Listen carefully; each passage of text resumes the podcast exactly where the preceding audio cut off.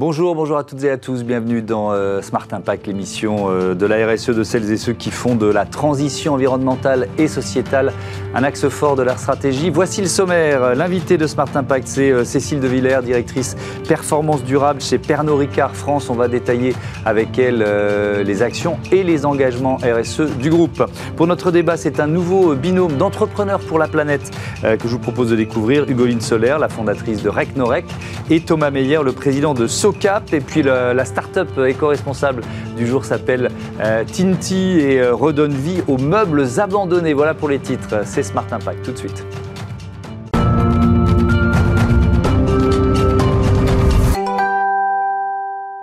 Bonjour Cécile de Villers, bienvenue. Vous êtes euh, donc la directrice performance durable chez Pernod Ricard France. performance durable, pourquoi vous liez ces, ces deux mots, performance et durabilité? Je dirais, une entreprise euh, pense toujours performance. Mhm. Et au-delà d'une performance financière, aujourd'hui, nous, on pense vraiment à une performance durable, c'est-à-dire une performance aussi sur euh, nos résultats en termes d'environnement, en termes euh, mhm. d'aspects sociaux, sociétaux. Bien sûr. Est-ce que vous diriez même que c'est devenu indissociable? On voit le mouvement des entreprises à mission, on voit de plus en plus d'entreprises qui cherchent à définir leur, leur rôle social, leur rôle sociétal. Est-ce que vous diriez que c'est indissociable, performance et durabilité. Oui, je dirais ça aussi. Et euh, je dirais c'est vraiment euh, à mettre au cœur de notre stratégie d'entreprise. Aujourd'hui, une entreprise, je pense, qui ne met pas ça au cœur de sa stratégie, euh, mhm. Passe peut-être à côté de quelque chose. Vous, parlez notamment de, convivialité responsable. alors évidemment, vous, Pernod Ricard, vous vendez notamment, pas, pas seulement, mais de l'alcool. Ça veut dire que vous mettez en garde aussi vos consommateurs sur les dangers d'une surconsommation? Exactement, on l'a toujours fait. on a toujours, en, en, tant que producteur et distributeur de produits alcoolisés, Mmh. On se doit vraiment euh, de sensibiliser à la consommation responsable d'alcool. Euh, aujourd'hui, c'est encore plus vrai qu'avant, ça l'a toujours été, mais on met des actions euh, encore plus concrètes sur ce sujet. Donc on a toujours sensibilisé les gens. Mmh. mais aujourd'hui, par exemple, on, offre des vraies alternatives sans alcool, mais dans le monde de la convivialité. En fait, notre mission, notre raison d'être, c'est créateur de convivialité. Et aujourd'hui, on, se dit créateur de convivialité engagé et responsable. Mmh avec notamment des, j'ai vu ça, des étiquettes euh, digitales. C'est quoi? C'est presque un outil pédagogique? Comment ça marche? Euh, Tout à fait. Alors, ce sont des QR codes qu'on va trouver sur les contre-étiquettes de tous nos produits. Euh, c'est en train d'être déployé. Et dessus, il y aura donc effectivement des messages sur les risques liés à l'abus d'alcool. Il y aura aussi des messages sur euh, la, composition des produits, euh, le tableau nutritionnel, les éléments nutritionnels, et aussi euh, des engagements sur l'environnement, comment sont fabriqués les produits, les bonnes pratiques environnementales sur ces produits. Donc c'est vraiment important la euh, gérer l'information consommateur. Hmm. Euh, un coup d'œil aux engagements RSE, quelques-uns des engagements RSE euh, de Pernod Ricard, certifier 100% de ses terroirs en agriculture durable, contribuer à la neutralité carbone en réduisant 50% des émissions de CO2 d'ici 2030 et développer le, Made in France. Je, vais reprendre ces, objectifs. La certification agriculture durable. Alors vous affichez cet objectif 100%, c'est d'ici d'ici 2030 également C'est à quelle échéance C'est d'ici 2030, effectivement. On est déjà à plus de 50%. D'accord. Euh, c'est euh, prendre tout. Euh, en, fait, on parle de terroir. évidemment, pour fabriquer nos produits, on a des ingrédients, mhm. ingrédients issus de la nature, de l'agriculture. Et donc, on, on, regarde tous nos terroirs stratégiques. Et sur ces terroirs-là, on définit une démarche de certification, donc selon différents labels. Euh, en agriculture durable, voire régénératrice. C'est toujours long, on parle de l'agriculture, et donc c'est normal d'ailleurs, hein. il faut accompagner, ça va être pour quoi Un accompagnement des, exploitants? Exactement, donc euh, on, les, on, sélectionne avec eux le certificat, la certification qui est la plus appropriée à l'ingrédient, au terroir, et ensuite on les accompagne pour euh, aller sur cette, sur cette certification. Alors, quand on part sur un ingrédient, ça va peut-être durer euh, un an, deux ans, trois ans. Mais comme on doit faire ça sur tous nos terroirs, ça fait quand même euh, pas mal de choses à faire d'ici 2030. Mmh. Euh, on espère peut-être y arriver avant. Un petit peu avant. réduction des émissions de, gaz à effet de serre, de CO2, de 50% d'ici 2030. avec quel levier? Quel levier vous avez déjà activé? Alors, on a, euh, on a trois gros leviers sur ce sujet. En fait, quand on regarde nos produits, ce sont des ingrédients donc issus de la nature. Donc ça, c'est un premier levier. Ça participe, ça contribue à nos émissions carbone à hauteur de 30% à peu près. Ensuite, le, gros levier, c'est la bouteille en verre, qui est un gros levier aussi. et puis la logistique. Et par exemple, donc sur le, packaging, sur les bouteilles en verre, euh, on a euh, des leviers autour de la euh, de la réduction du poids de la bouteille, par exemple. J'ai vu ça aussi en viticulture. C'est vrai que c'est un travail, c'est-à-dire qu'on peut, on peut proposer la même qualité avec, avec quoi 20%, 30% de poids en moins Là, on est, oui, c'est à peu près, on, a réduit de 18%, on a, on a, on a gagné 1000 tonnes sur la bouteille Lillet qui est une bouteille qu'on a allégée. En fait, on se rend compte que quand on commence à mesurer, regarder eh ben, et, étudier, eh ben, on peut quand même réduire hein, mhm. des choses qu'on n'avait pas pensé avant. Donc là, en l'occurrence, la bouteille Lillet, elle a, été allégée de, plus de 100 grammes et ça fait 1000 euh, tonnes mhm.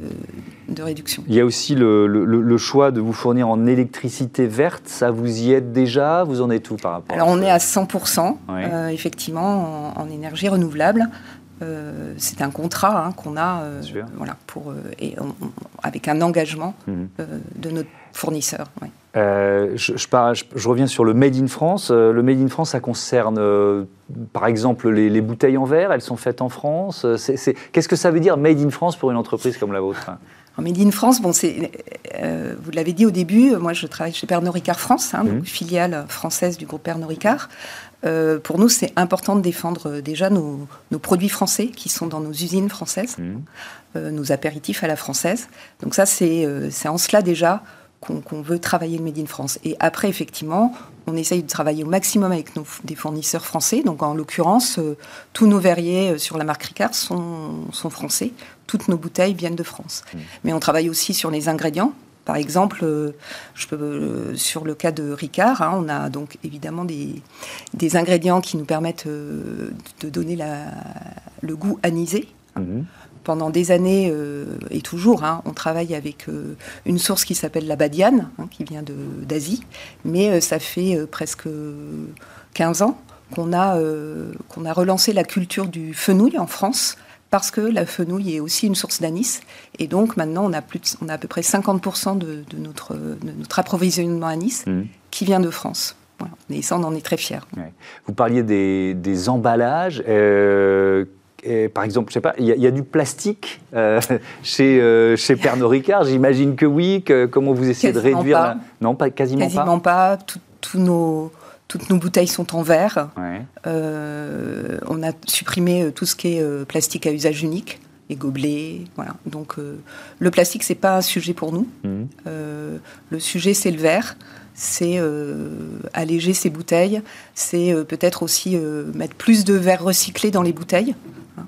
Parce que ce qu'il faut savoir, c'est que quand on fabrique une bouteille, c'est pas que des matières premières nouvelles. Hein. On mhm. utilise des bouteilles qui ont déjà été utilisés, qu'on jette tous dans nos, dans nos bennes euh, près de chez nous. Mhm. Et donc, euh, par exemple, sur la bouteille Ricard, toujours, on a plus de 80% de verre recyclé. Ça veut dire que pour fabriquer de nouvelles bouteilles, on a quand même utilisé 80% d'une d'anciennes bouteilles.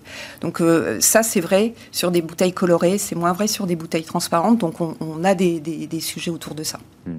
Alors je continue de, dérouler un peu les, les, engagements ou les actions euh, euh, RSE. Il y a notamment ce partenariat avec la fondation Hélène MacArthur. Hélène MacArthur, évidemment, grande navigatrice. dans quel esprit? Pour faire quoi? Bah, Hélène Marc Arthur, elle est, elle est vraiment engagée sur cette notion de, packaging. Donc, euh, euh, nous, tout ce qui concerne l'éco-conception, en fait, va nous intéresser. C'est-à-dire que, donc, je parle des bouteilles. On fait aussi euh, des offres cadeaux, des coffrets. Voilà. Donc, tout ce qui est, on, a vraiment une démarche d'éco-conception. et c'est ça, c'est en ligne avec les engagements d'Hélène MacArthur. On est aussi, et je reviens sur le verre, on est aussi signataire de la charte 100% vert pour inciter les gens euh, à, trier leurs bouteilles.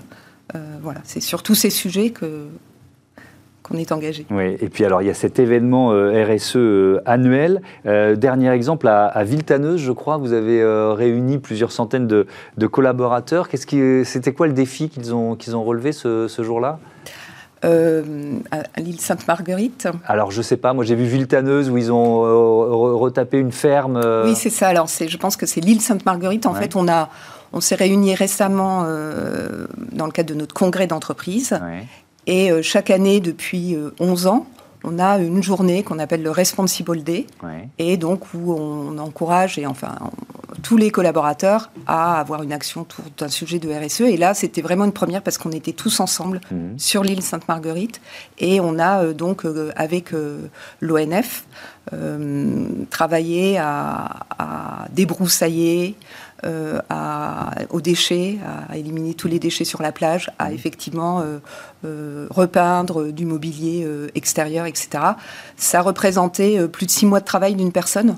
le fait que tous ces gens sont venus en, quelques heures faire ce genre de, travaux. Mmh. Et donc, et ça, ça plaît beaucoup aussi aux collaborateurs parce que ça donne du sens en fait. Les gens veulent vraiment participer. et ça c'est vraiment essentiel, c'est qu'aujourd'hui la RSE c'est pas l'affaire de quelques personnes, c'est pas l'affaire de techniciens non plus. Bien sûr, il faut de la technique, de mmh. l'innovation, mais c'est aussi embarquer tout le monde et tout le monde a envie de, travailler au sein de l'entreprise. Mmh. Merci beaucoup euh, Cécile de Villers, à bientôt sur euh, sur Bismart. C'est l'heure de notre débat à la découverte d'un nouveau binôme euh, d'entrepreneurs pour la planète.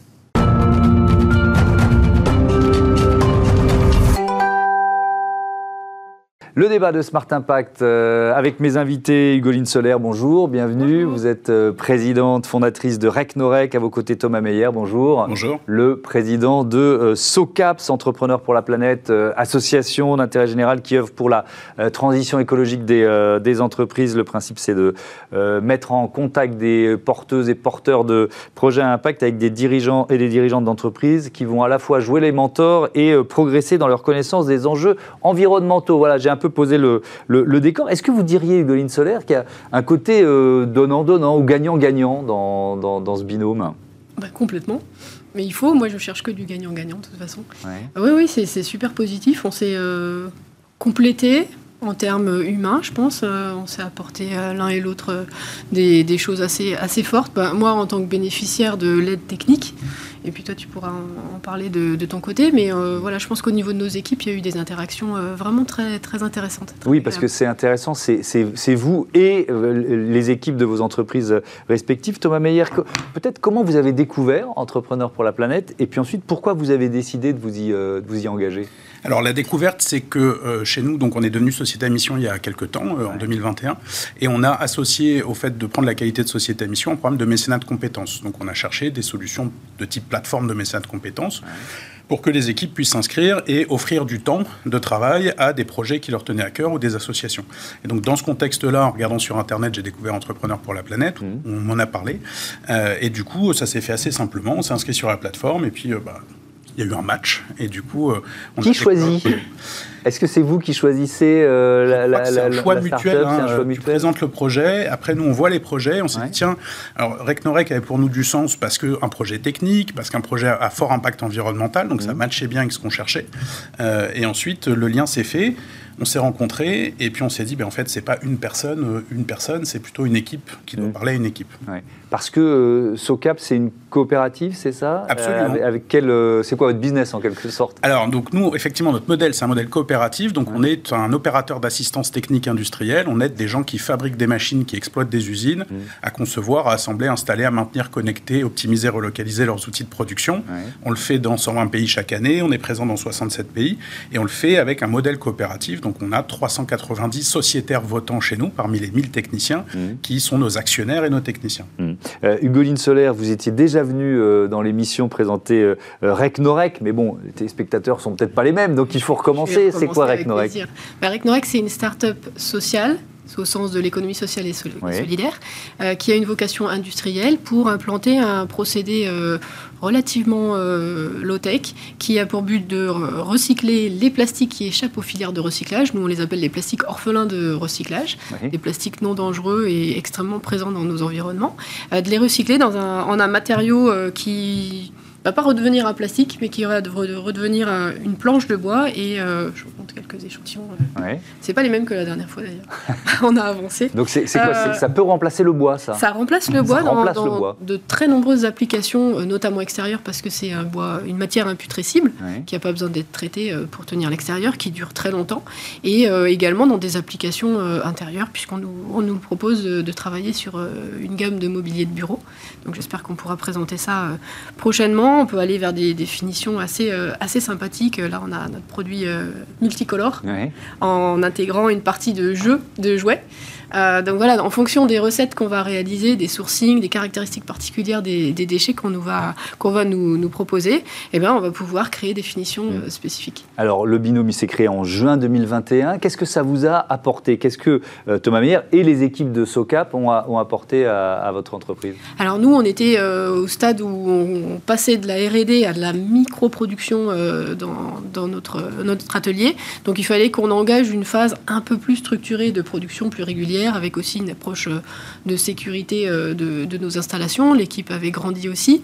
Donc euh, il fallait qu'on apprenne ce que c'était que de produire avec aussi un plan de maintenance, avec des, consignes plus, plus claires et puis une organisation plus professionnelle finalement. Alors on n'était pas encore à l'échelle industrielle qu'on prépare là aujourd'hui, mais il fallait qu'on apprenne pas mal de choses. Et ça, moi, je ne l'avais pas dans mes compétences. mon équipe est très jeune, mmh. motivée mais très jeune, et on a eu besoin d'un coup de pouce. Donc c'est ma chargée de communication qui a découvert euh, Entrepreneur pour la planète et qui m'a dit ça t'intéresse? Je suis bah oui. et après quand on s'est rencontrés, euh, on s'est dit que c'était une bonne idée. Et, euh, et, donc comment vous êtes intervenu à titre personnel? Et puis, et puis avec, vos, avec vos collaborateurs? Alors c'est assez simple. Hein. D'abord on s'est rencontrés, on a échangé, euh, on a vérifié qu'il y avait un match relationnel et puis de, de valeurs, de projets entre mmh. nous.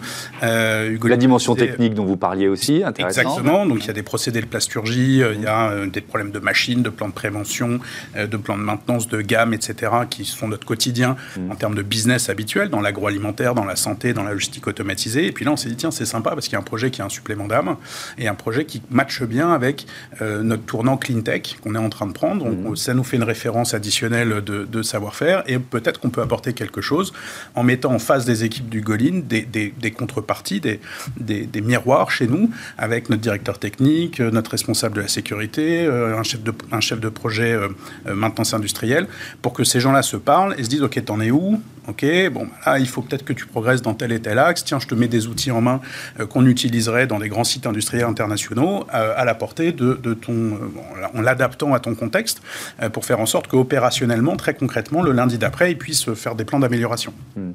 Mais alors, c'est intéressant parce que je reviens à la toute première question sur le côté donnant-donnant ou gagnant-gagnant. C'est-à-dire que vous, vous en avez retiré quoi également de votre côté? Alors, je pense qu'il y a deux éléments. Le premier élément, c'est que ça permet de travailler en équipe pour autre chose que faire des sous.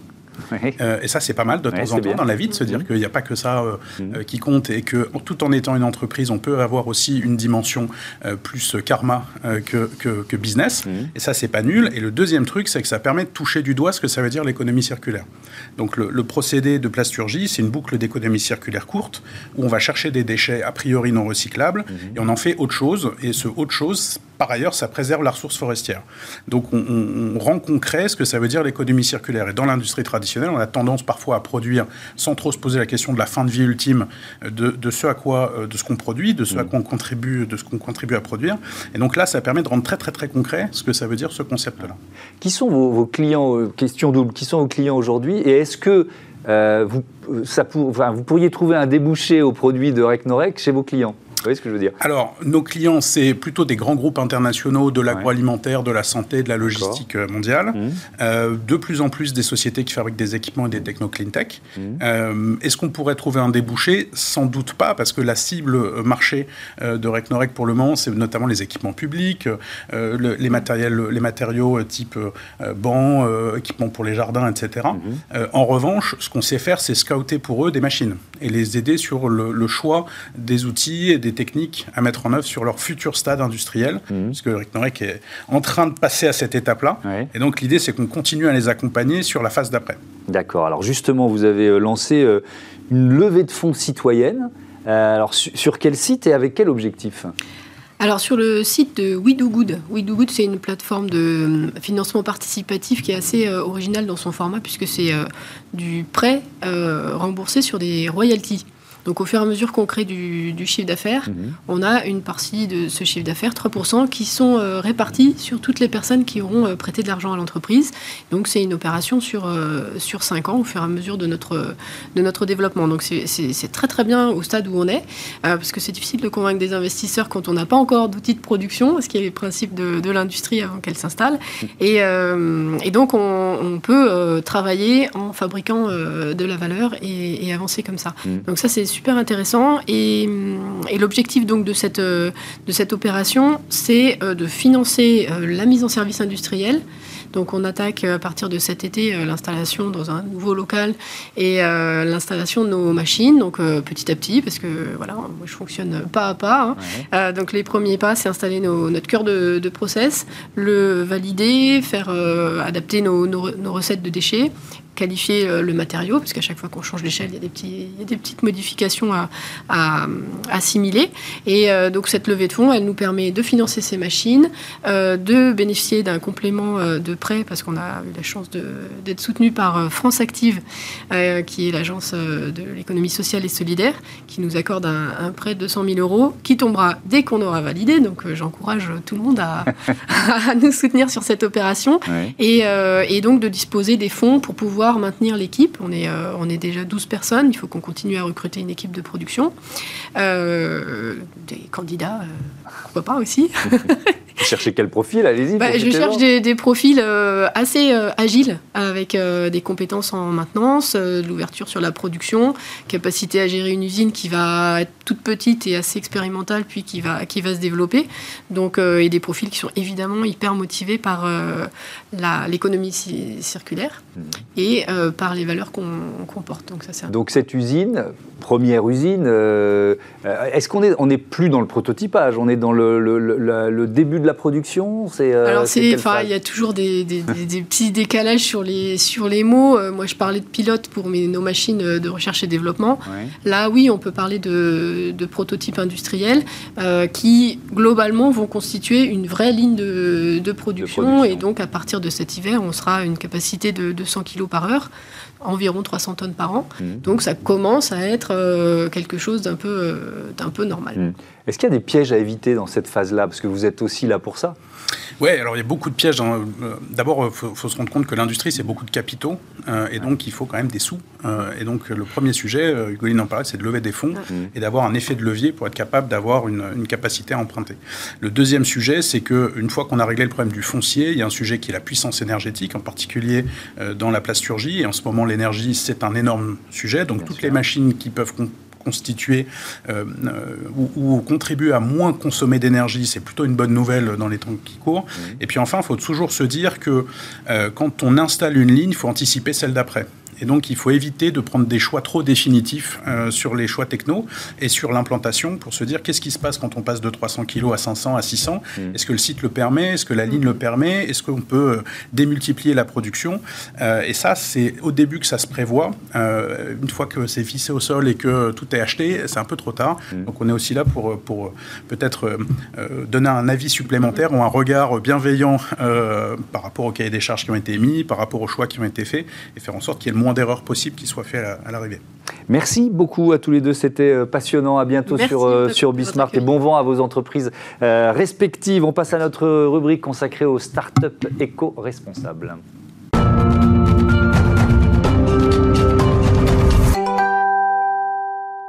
Bonjour Axel Traîneau, bienvenue. Bonjour. Vous êtes le fondateur de Tinti. L'histoire de, cette start-up, elle commence euh, en pleine crise Covid 2020. Euh, euh, votre restaurant doit fermer, c'est ça? Qu'est-ce qui, qu'est-ce qui se passe? Racontez-moi. Alors oui, tout à fait. notre restaurant était fermé et, donc on a commencé à, à, relooker des meubles avec notre frère dans notre bar à, Paris. Et, donc on s'est vite rendu compte qu'on, qu'il fallait solliciter un professionnel pour nous proposer plusieurs simulations de design. Mmh. Donc, ce qu'on a fait et on, a reçu ces, ces simulations de, de design qu'on a fait voter à nos amis expert en décoration.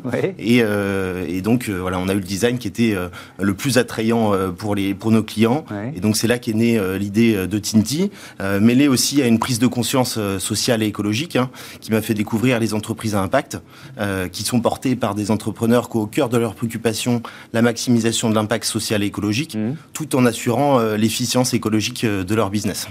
Et, donc là, vous vous dites, on va créer cette entreprise. Euh, et donc l'idée, c'est quoi? C'est de récupérer euh, des meubles, de les faire travailler par des ébénistes. Comment c'est quoi le modèle en quelque sorte? Alors le modèle, en fait, Tinti est donc euh, d'abord une entreprise d'insertion et, c'est un site de vente en ligne de mobilier et décoration de seconde main spécialisé dans le relooking et la personnalisation. Donc on y trouve tout d'abord des vendeurs qui commercialisent des meubles de seconde main bruts en l'état et des meubles qui ont déjà été remis au goût du jour. Et ensuite, Tinti vend en direct une troisième catégorie de meubles, mhm. qui sont des meubles à personnaliser. Et donc là, euh, c'est nos spécialités. Donc on récupère ces meubles dans les recycleries, euh, sinon ils auraient été jetés. Euh, et dans un premier temps, ils sont, ils sont restaurés et préparés dans notre atelier par nos ébénistes professionnels et salariés en parcours d'insertion. Et ensuite, ils sont mis en ligne. Euh, une fois mis en ligne, euh, le client a plusieurs choix, soit soit euh, soit personnaliser le, meuble à partir de, plusieurs designs qu'on propose, mhm. ou à partir de l'outil de design graphique innovant qu'on développe. Donc sur sur la plateforme, ça c'est une plateforme, j'imagine, c'est une plateforme, c'est une marketplace. On, on, peut entre guillemets s'amuser à, à, donner différents looks à, ces meubles, c'est ça? Exactement. Ouais. Soit à partir de plusieurs designs tendances hein, qu'on a qu'on a imaginé, soit à partir de l'outil graphique qui ouvre la photo du meuble, qui permet au client de, sélectionner l'intégralité ou des parties précises du meuble, lui mhm. attribuer des couleurs de peinture, des papiers peints, etc. Et donc, une fois qu'il a choisi son design, le client a deux, deux possibilités. Euh, soit se faire transformer le meuble par notre atelier, hein, mhm. localisé en Vendée, euh, soit se faire livrer le meuble réparé et poncé, avec les peintures et fournitures nécessaires, ainsi qu'un tutoriel pour le guider, euh, l'accompagner dans sa réalisation. Mhm. Donc là, on, adresse aussi le, marché du do-it-yourself, hein, qui a également explosé pendant la crise Covid, par un besoin des, citoyens de, réutiliser leurs mains. Mhm. Et voilà. Alors, vous en êtes tout du, développement de, de Tinti, puisque c'est une toute jeune entreprise. Il euh, y, a, déjà quoi euh, euh, une gamme de, meubles proposés sur le site? Comment ça, vous en êtes tout alors, on a lancé la communication par une campagne de financement participatif sur Ulule pour commencer à se faire connaître.